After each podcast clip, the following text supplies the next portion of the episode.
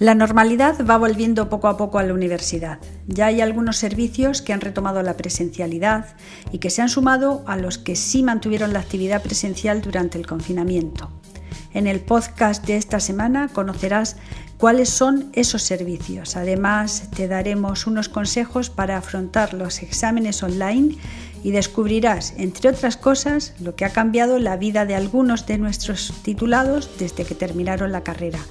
Bienvenidos una nueva semana de podcast UPCT. Empezamos.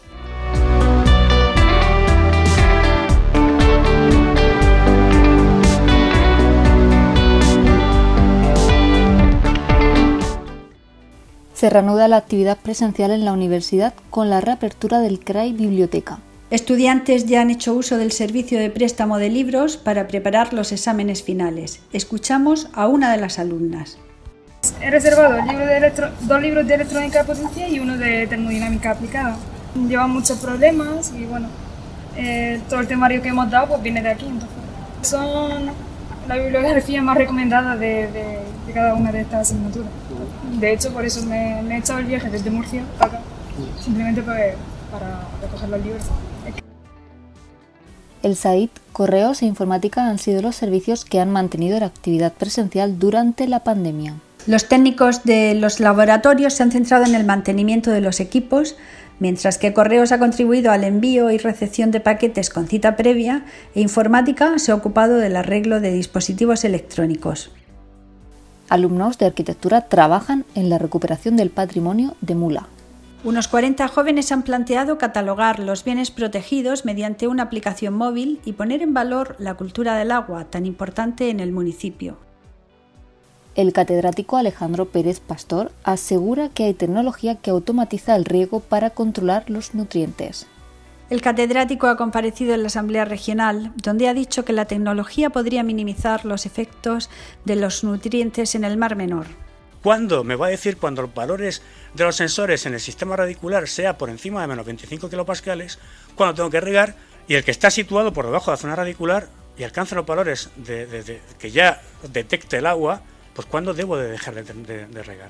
Entonces, en definitiva, esa información es muy valiosa y la podemos utilizar y la podemos automatizar para tener un riego más sostenible. Expertos de diversos sectores explican a alumnos de industriales las mejoras en la industria. Lo han hecho de manera virtual y a través de las primeras jornadas de Ingeniería de la Calidad que ha organizado la Escuela de Ingeniería Industrial.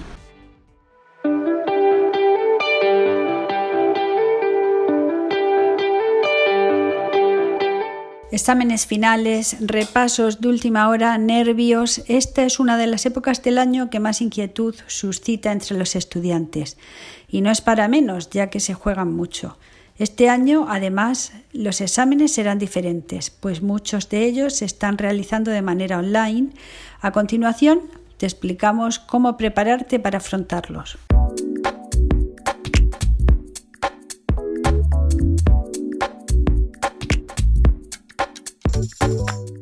Que no cunda el pánico. Realizar un examen online no tiene por qué suponer ningún tipo de caos, sobre todo porque desde la UPCT se ha editado una guía para ayudarte a afrontar tus exámenes online. Para ello, lo primero que tienes que hacer es coger tu ordenador o tablet y conectarte al aula virtual, que es donde accederás al examen. Una vez lo hayas hecho, pincha en UPCT Evalúa. Aquí tendrás acceso a un chat con el profesor donde podréis plantearle las dudas durante el examen. Deberás hacer uso también de la aplicación Goza Go Coder para retransmitir tu señal de audio y vídeo. Una vez lo hayas hecho, mucha suerte. No hay por qué temer a los exámenes, si has estudiado seguro que te salen bien.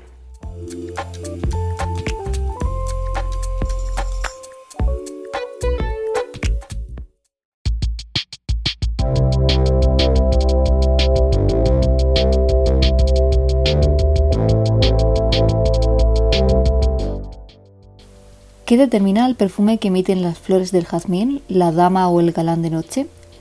Años de investigación le han servido a la ya doctora Marta Terry para conocer mejor por qué hay plantas que utilizan los olores como tarjeta de identidad de cara al exterior. Una vez ha defendido su tesis, nos acompaña para hacernos partícipe de sus hallazgos. Hola Marta, bienvenida y enhorabuena por la tesis. Tu investigación se centra principalmente en el perfume que emiten las plantas al medio ambiente. ¿Cuáles han sido las principales conclusiones a las que has llegado? Hola Rocío, eh, muchísimas gracias.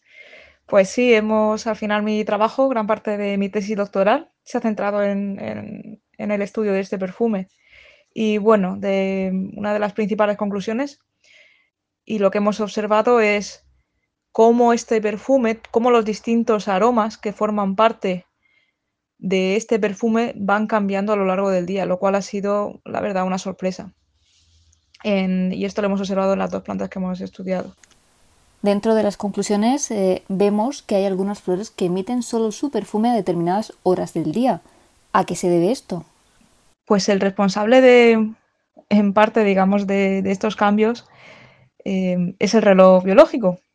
Es una adaptación que también hemos estudiado en estas plantas y que está presente en todos los seres vivos, en nosotros incluidos. Seguro que os ha pasado que cuando os ponéis un despertador a una hora fija por estudios o por trabajo, vamos a decir a las 7 de la mañana, de lunes a viernes, llega el sábado y también te despiertas a esa hora. De alguna manera estamos sincronizados con, ese, con el horario de ese despertador y por eso nos levantamos antes. Aunque no hayamos puesto despertador y no nos toque ir a trabajar o a estudiar. Pues a las plantas les pasa igual. Em, son capaces de, medir y de anticiparse estos cambios. Como experta en la materia, ¿de qué manera influye el perfume de las flores en el medio ambiente? Pues eso es algo bastante, bastante curioso. El aroma de, las flores realmente está compuesto por, distintos volátiles y muchos de ellos tienen papeles en, la defensa o en la atracción de, los polinizadores. Entonces, eh, petunia, que es una, es una planta polinizada por, polillas, que son insectos nocturnos, sincroniza la emisión de sus aromas durante la noche y durante la actividad de, este polinizador para captar su, atención y guiarlo hasta donde, hasta donde se encuentra la flor. Bueno, y ahora que ya has terminado y presentado la tesis, ¿vas a seguir investigando en este ámbito? Sí, de momento voy a seguir trabajando en, en temas de aromas pero he cambiado un poco. Eh, en lugar de, estar más centrados en flores, eh, ahora mismo estamos realizando una serie de, investigaciones en, hoja, porque los, compuestos de, hoja típicamente son, tienen que ver con la defensa de, las plantas. Entonces hay algunos de estos compuestos que repelen a, plagas o que impiden el, crecimiento de patógenos como puedan ser los hongos. Pues muchísimas gracias Marta por atendernos. Ha sido un placer poder conocer un poquito más sobre tu investigación. Muchísimas gracias a vosotros por interesaros por nuestro trabajo. Hasta otra.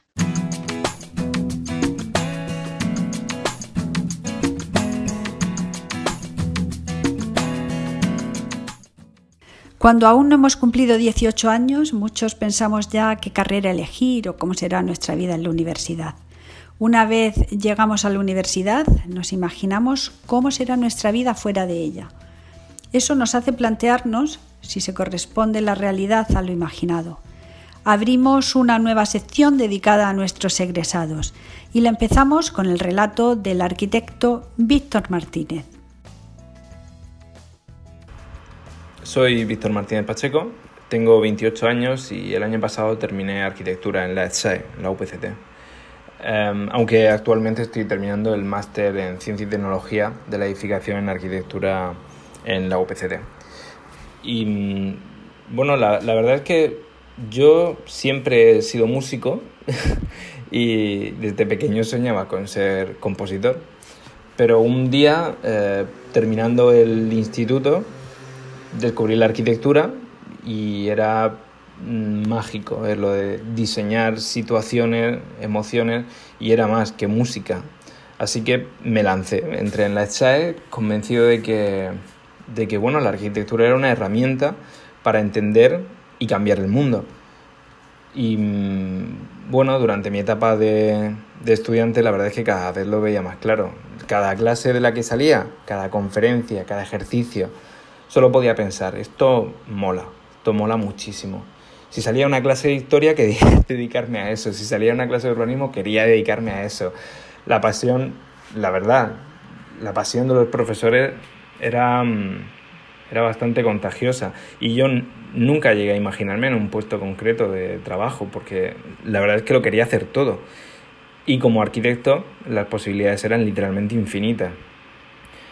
Y mm, bueno, conforme avanzaba en la carrera, sin darme cuenta, me fui especializando en ayuda humanitaria, en nuevas formas de construir, nuevos enfoques, bueno, para, mm, para resolver problemas, que es al final lo que hace la arquitectura, resolver problemas de los demás.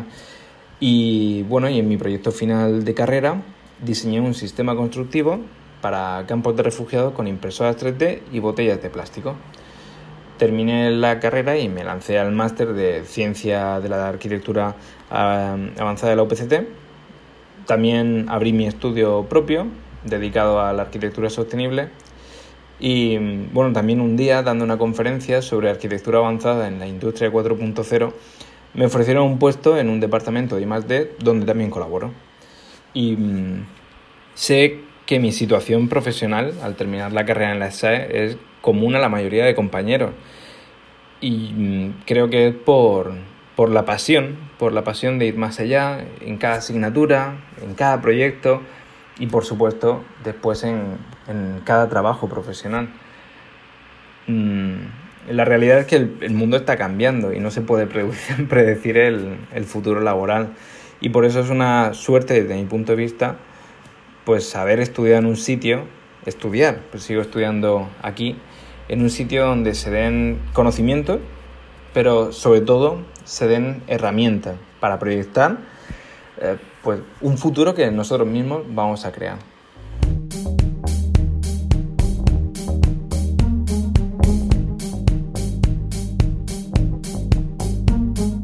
Hoy cerramos el programa con la experiencia de Víctor, arquitecto por la UPCT, pero ya sabéis que estamos abiertos, como siempre, a vuestras preguntas y sugerencias. Nos podéis escribir a comunicación.upct.es.